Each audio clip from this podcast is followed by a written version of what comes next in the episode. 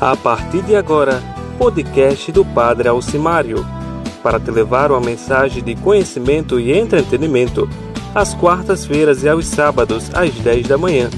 O momento para renovar a nossa fé e reafirmar nossa esperança.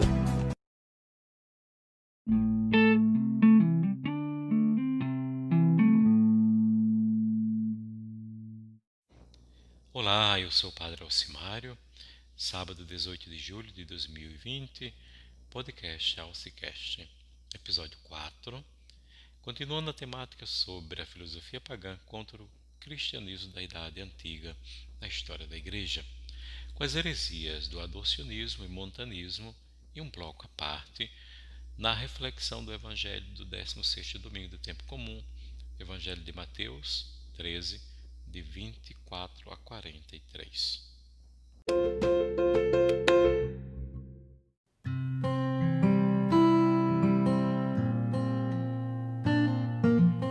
Durante os dois primeiros séculos, os mestres cristãos não se tinham preocupado de uma maneira expressiva de definir em que consistia a força especial que residia no homem-deus. Porém, sempre haviam definido com entusiasmo a divindade de Cristo. Por isso, chocou a todos a doutrina que começou a ocorrer aos fins do século II, que afirmava que Cristo era puramente um homem, nascido naturalmente da Santíssima Virgem Maria, porém que no batismo havia recebido uma força especial. Essa ideologia que tão radicalmente rebaixava a pessoa de Cristo a puramente um ser humano, encontrou boa acolhida entre os judaizantes e pagãos. Teodoto, que de Bizâncio foi primeiro que apresentou num corpo consistente esta doutrina. Homem de caprichada educação, apostatou numa das perseguições, porém, arrependido, se, se dirigiu a Roma para ocultar ali a sua vergonha. Sem dúvida, também Roma teve que dar contas de si e, para defender a sua conduta, afirmou que tinha negado somente a Cristo, mero homem. No ano 190 da era cristã, foi excomungado pelo Papa Vitor. Contudo, continuou fazendo novos prosélitos, sobretudo entre os que encontravam já predispostos. O ar radical da seita atraía também alguns, se bem ao mesmo tempo causava grande indignação ao povo sinceramente cristão, pois destruía a encarnação. Com os novos adeptos, conseguiu Teodoto organizar uma comunidade cismática em Roma, mas como para fundamentar sua doutrina, tinha que acudir a razões naturais. Os autores ordinariamente apresentados eram Euclides, Aristóteles e outros filósofos gentis. Os discípulos de Teodoto de Bizâncio deram aceito a uma organização mais eclesiástica. Um deles foi Teodoto, o jovem, que apresentou Melquisedeque, como intermediário entre Deus e os anjos e superior a Cristo, pois este não era mais que uma imagem de Deus. Por isso, a seus discípulos chamou-os de Melquisedequianos. Numa forma muito parecida, porém inteiramente independente, se apresentaram essas mesmas ideias heréticas a meados do século III. Seu promotor era Paulo de Somosata, homem bem formado, dieleticamente. Nomeado bispo de Antioquia em 260 da era cristã, se deu a vida secular muito conforme com seu caráter altivo, mas que pelos excessos de sua vida chamou atenção pela doutrina que começou a defender. Segundo ele, Cristo era mero homem, porém nele habitava o Logos impessoal, a virtude de Deus de maneira mais especial que nos profetas Cristo, pois, sofreu segundo a natureza, porém, segundo outra força ou graça, operou milagres. Uma palavra. Cristo não era propriamente Deus, senão por homem, elevado ou adotado, eis aí o nome adocionismo, adotado por uma força superior. Por isso se denominou a este erro adocionismo ou também dinamismo. 268 da era cristã, reuniu-se um grande segundo sínodo. Dessa vez, Todos estavam decididos a pôr remédio eficaz ao mal.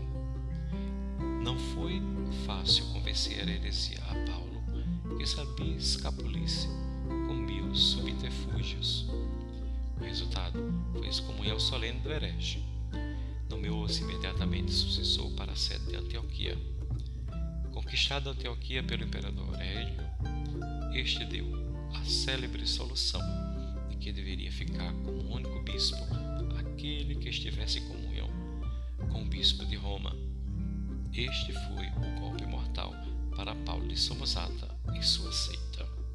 Assim, um pouco sobre adocionismo, que Jesus não era puramente Deus, mas no decorrer do tempo, aos poucos, foi sendo adotado com a natureza divina.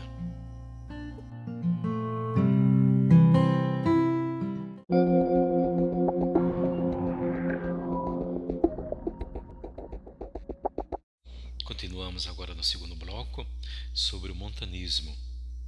A ocasião do movimento montanista ou rigorista, seita de fanáticos iluminados e visionários, adeu provavelmente o fato de frequência com que nos primeiros anos da igreja derramava Deus sobre seus fiéis o carisma da profecia, a era profética, embora que fosse também a era pós-apostólica.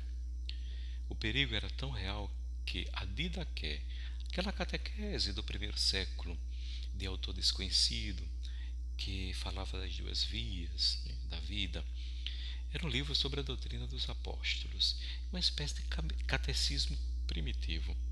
Se põe na guarda dos fiéis contra ele.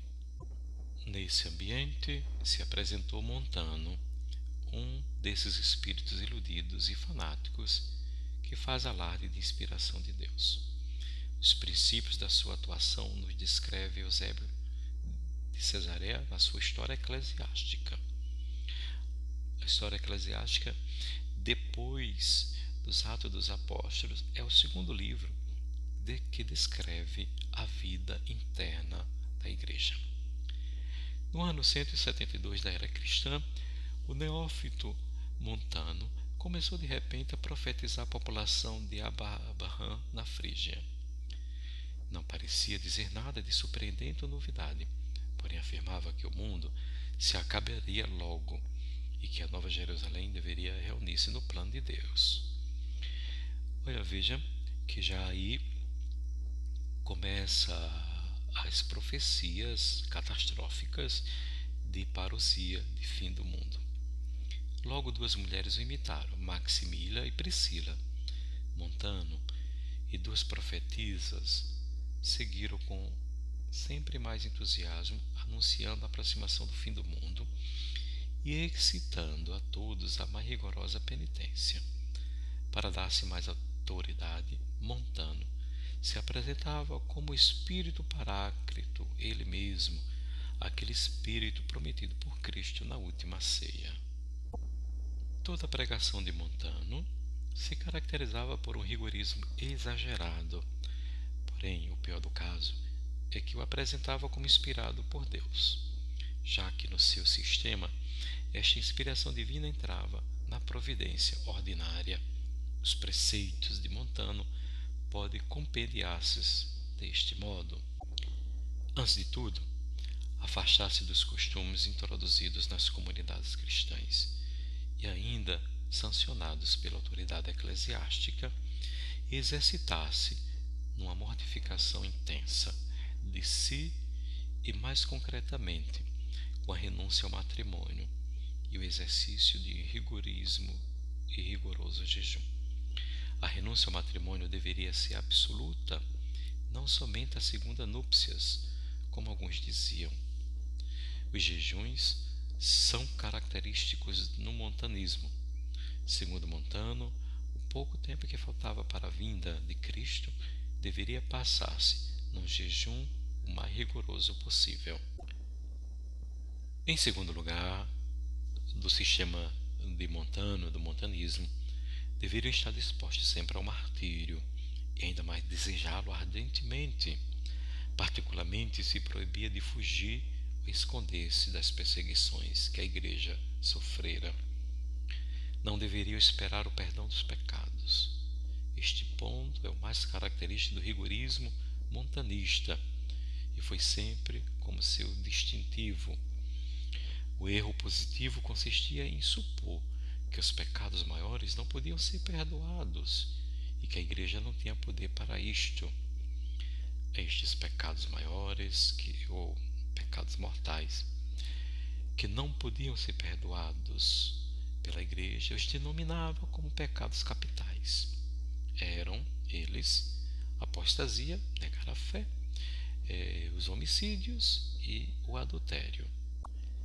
Montano exigia e impunha todas as suas reformas com o fim de voltar ao estado de perfeição, principalmente da Igreja, e a pureza do cristianismo apostólico, e como todos os cristãos do tempo, eh, do seu tempo, professavam uma estima tão grande desse ideal primitivo. Assim, essas duas heresias, eh, sinteticamente, nós percebemos que já passava não de um fato doutrinal, mas muito mais disciplinar, é? de penitências, de estreitas leis, é? de legalismo, como forma de viver puramente a vida em Cristo. Assim, se a gente vir hoje alguma repetição de viver a, a vida religiosa em estreito rigor, mera coincidência.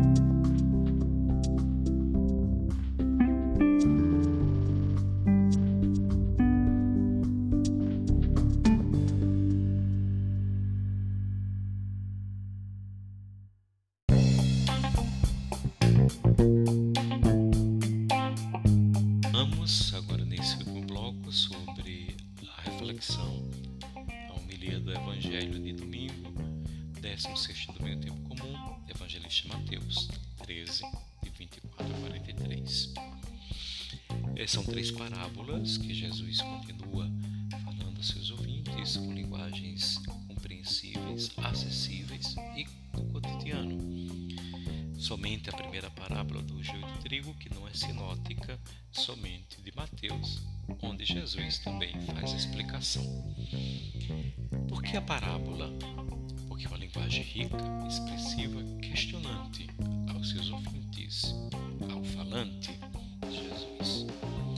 A parábola é uma excelente arma de controvérsia, muito útil para contextos polêmicos, quando Jesus quer fazer a sua mensagem três belas imagens de hoje bastante conhecidas e compreensíveis: grão de mostarda, fermento na massa, o joio e o trigo. Esta erva daninha e um outro grão que alimenta, que é bom e que produz fruto, é somente a explicação de Jesus. As três parábolas refletem a preocupação em relação às atividades pastorais da igreja, também reflete o ministério de Jesus, o seu ministério público. Existem duas personagens na parábola do joio do trigo.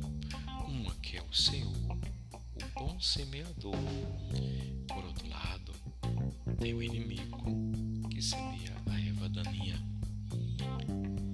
Esta parábola deve ser entendida simplesmente nas atitudes, nas escolhas e nas decisões de Jesus, embora que sejam para os seus ouvintes mais radicais, como fariseus e saduceus, um escândalo, já que Jesus conviveu com pecadores marginais, para que eles se deixassem ser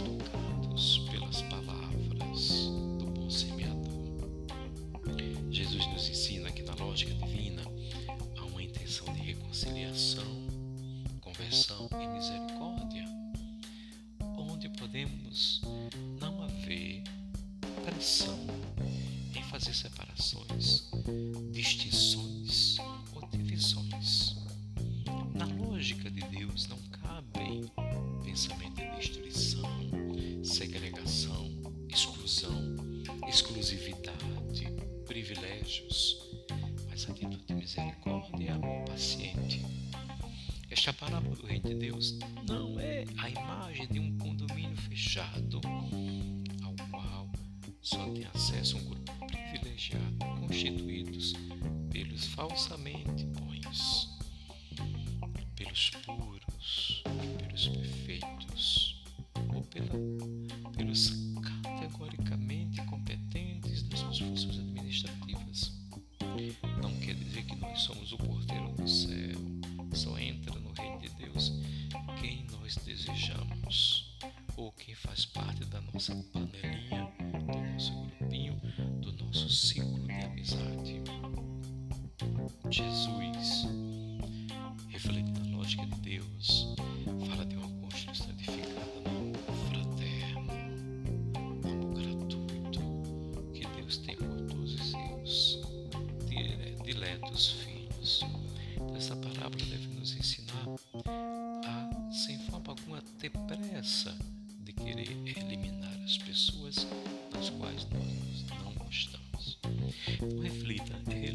Evangelho, assimilem as parábolas para cada um de vocês.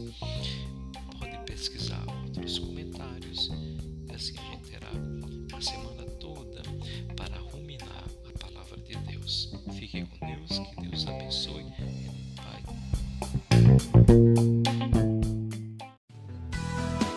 Você ouviu o Alcicast, o podcast do Padre Alcimário. Siga-o nas redes sociais Instagram e Twitter, arroba PE Alce.